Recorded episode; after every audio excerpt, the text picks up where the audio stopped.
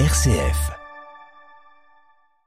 Bienvenue dans un nouvel épisode d'Aux citoyens sur RCF Loiret, votre source d'inspiration pour des actions citoyennes engagées. Aujourd'hui, nous plongeons au cœur de la gestion des déchets lors des grands événements publics en mettant en lumière deux invités passionnés par la réduction de notre impact environnemental. Grands festivals, rassemblements et événements culturels sont des moments de joie et de convivialité, mais ils génèrent également d'importants défis en matière de gestion des déchets. Comment pouvons-nous rendre ces événements plus durables et responsables? Pour en discuter, nous avons le plaisir d'accueillir Mélanie Danizet. Bonjour Mélanie. Bonjour. Membre active de la Jeune Chambre économique d'Orléans qui a récemment mené l'action Zéro Mégot lors du Festival de Loire à Orléans. Elle nous partagera son expérience sur la sensibilisation et la gestion des mégots de cigarettes. Nous avons également euh, la chance d'avoir avec nous la cofondatrice Coralie Feillot. Bonjour Coralie. Bonjour. De Rampilite, euh, une entreprise qui accompagne les professionnels souhaitant passer d'une solution d'emballage alimentaire à usage unique à une solution d'emballage réutilisable. Bien qu'elle n'ait pas été présente professionnellement lors du Festival de Loire, elle apportera son expertise et son point de vue sur notre sujet du jour. Et également, une nouvelle co-animatrice. Bonjour Florine. Bonjour. voilà, qui nous accompagnera à l'occasion de cette émission. Au cours des prochaines minutes, nous explorerons les défis, les solutions innovantes et les enseignements que nous pouvons tirer de ces expériences pour rendre nos festivals et événements plus respectueux de l'environnement. Alors, sans plus tarder, plongeons-nous dans cet épisode captivant et inspirant. RCF, la joie se partage. Mélanie, pourriez-vous nous en dire plus sur votre initiative Zéro Mégot lors du Festival de Loire? Quelles ont été vos principales actions et résultats? Quels sont les défis spécifiques liés à la sensibilisation et à la collecte des mégots? Et pour finir, avez-vous des conseils pour encourager les festivaliers à adopter des comportements plus responsables? Alors, l'action menée a été à l'initiative de la mairie, donc menée par la Jeune Chambre économique d'Orléans, afin d'apporter une solution quant à la gestion des déchets de mégots lors du Festival de Loire notamment. Ainsi, depuis le mois de juin, avec une équipe d'une dizaine de membres bénévoles de la Jeune Chambre économique d'Orléans, euh, nous avons œuvré sur le sujet en ciblant une collecte et une valorisation énergétique des mégots, avec une sensibilisation ludique sur la pollution des mégots dans la nature et des déchets en général. De votre côté, euh, qu'est-ce que euh, qu'est-ce que ça vous inspire du coup, ce type d'initiative? Je trouve que ce, ce type d'initiative devrait être davantage vu sur Orléans Métropole. C'est une très belle action et je vous en félicite. Alors, du coup, euh, autre événement en septembre, le festival Hop Hop Hop, justement. Euh, Coralie, vous avez été bénévole dans la Green Team. Euh, comment la gestion des mégots euh, a été euh, gérée lors de cet événement? Alors, en tant que bénévole dans la Green Team, donc la Brigade Verte, nous, on avait pour mission de passer sur le festival pour collecter les mégots qui étaient disposés dans des cendriers en forme de cigarettes.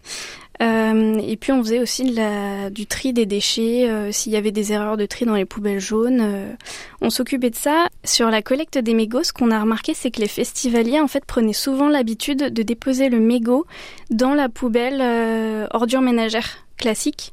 Donc il n'y avait pas spécifiquement de dépôt parfois dans les, dans les petites dans les mégotiers. Ce que vous voulez dire, c'est que ça a été source de déception, en fait, finalement, cette collecte de mégots, parce que quand effectivement on entend que les mégots finissent dans les ordures ménagères, bah c'est pas vraiment le but recherché. À la rigueur, c'est plutôt quantifier la quantité de mégots euh, dedans et pas en dehors.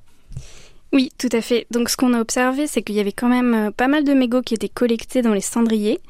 Euh, mais les gens, en fait, n'ont pas encore ce geste, euh, cette habitude de déposer le mégot dans le cendrier qui ressemble à une cigarette.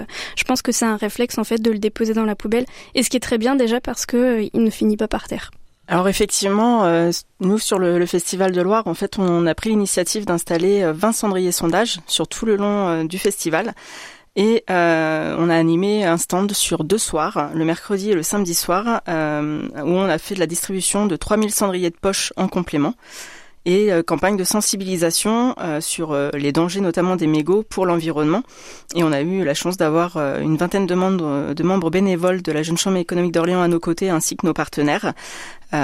pour pour après en fait la suite du festival a été de collecter et de valoriser les mégots à savoir que sur le festival, nous avons collecté 2,25 kg de mégots, soit 10 litres, ce qui représente 10 000 mégots alignés, une tour Eiffel en fait.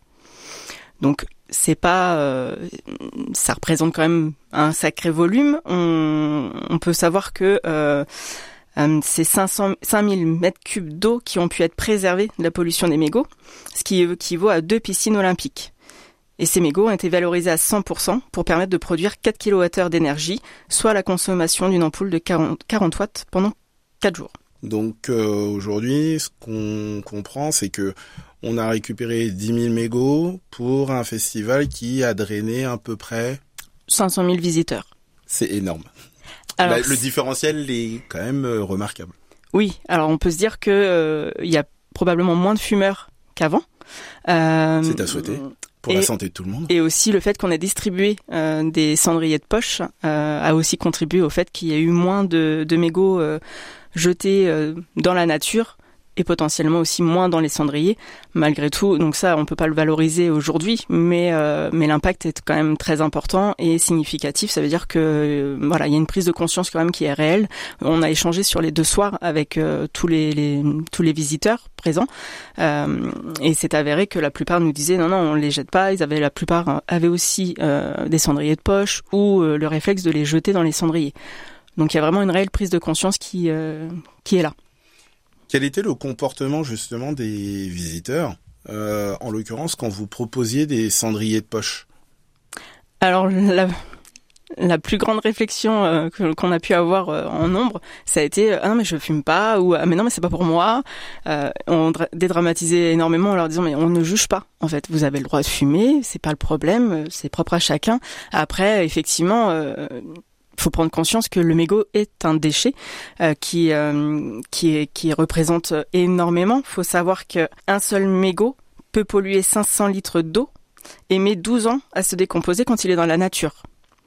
Euh, un mégot, il est composé de 4000 substances nocives, dont des métaux lourds comme le mercure et le plomb.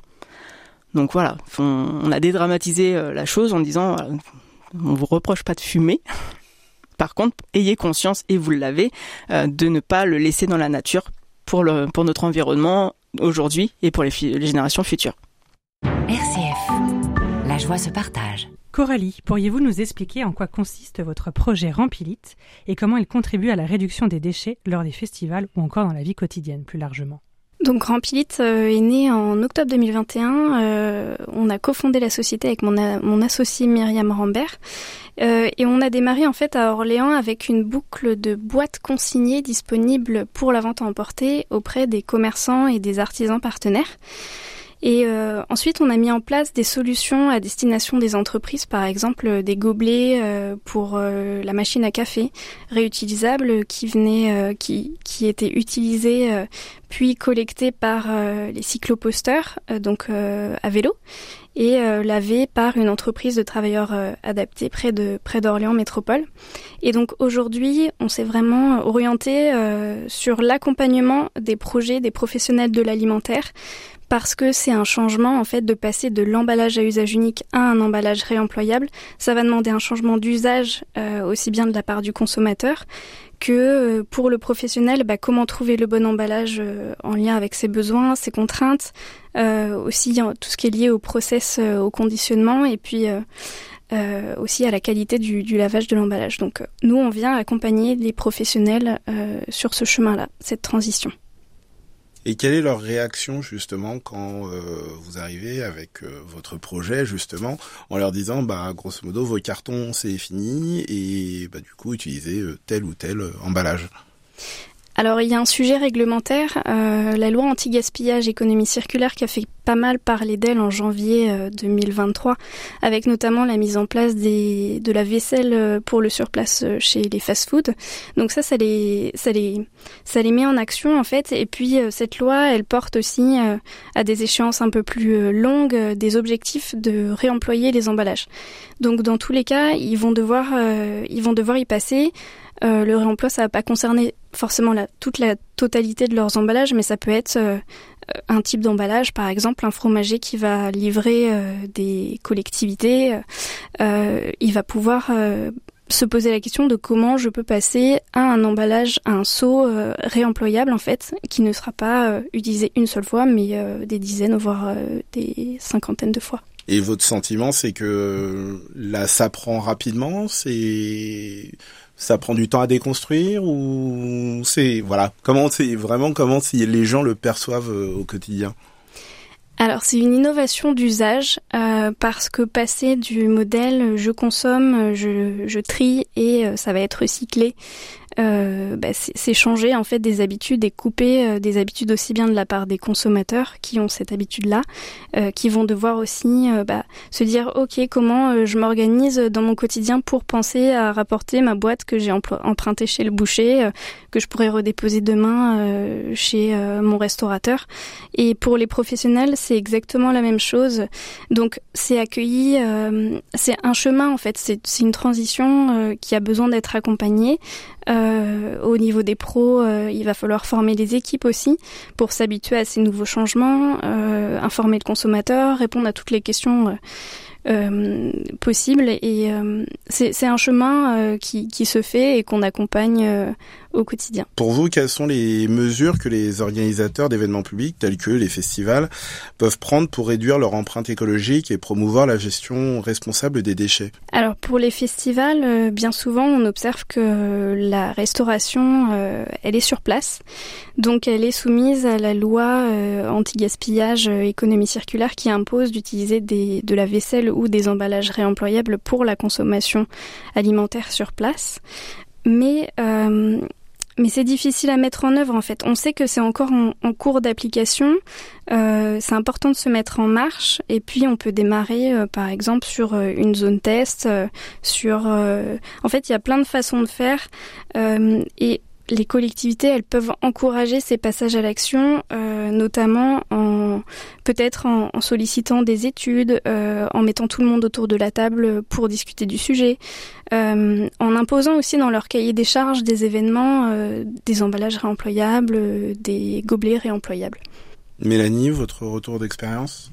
Eh ben, le, le, retour d'expérience est, est qu'il y a un gros travail encore à faire, mais, euh, mais qui va dans le bon sens puisque les collectivités ont bien pris conscience, euh, interagissent en ce sens et, euh, et voilà, favorisent le travail d'associations ou d'organismes qui, qui œuvrent, œuvrent dans ce sens-là pour travailler conjointement pour faire évoluer euh, ce changement et d'amener en fait la transition euh, à, la gestion des déchets euh, bah, sur tous les festivals, tous les événements en fait qui, sont organisés dans les collectivités d'une manière générale. Et on avait une, dernière question qui pouvait être la suivante. Comment pouvons-nous encourager davantage la collaboration entre les acteurs locaux, les entreprises, les organisations citoyennes et les autorités publiques pour créer des événements plus durables sur le plan environnemental? Eh bien, on peut euh, faire participer un maximum, euh, au maximum des acteurs locaux, maximiser les zones de triage des déchets, des tri sélectifs, euh, favoriser les entreprises innovantes en termes de protection environnementale notamment, favoriser, encourager les actions d'associations ou d'organismes comme comme la Jeune Chambre économique d'Orléans l'a fait pour le Festival de Loire, pour la collecte des mégots, et communiquer un maximum en ce sens sur les différents réseaux sociaux ou même encore plus loin. Je rejoins euh, ce que dit Mélanie, notamment sur la communication. Euh, ça me paraît important en fait de communiquer en amont de l'événement auprès des publics qui vont venir euh, profiter de l'événement euh, pour les mettre déjà dans, dans cet état d'esprit de ok euh, peut-être que je vais générer des déchets mais au moins je vais être carré sur le tri parce que derrière ça va être recyclé.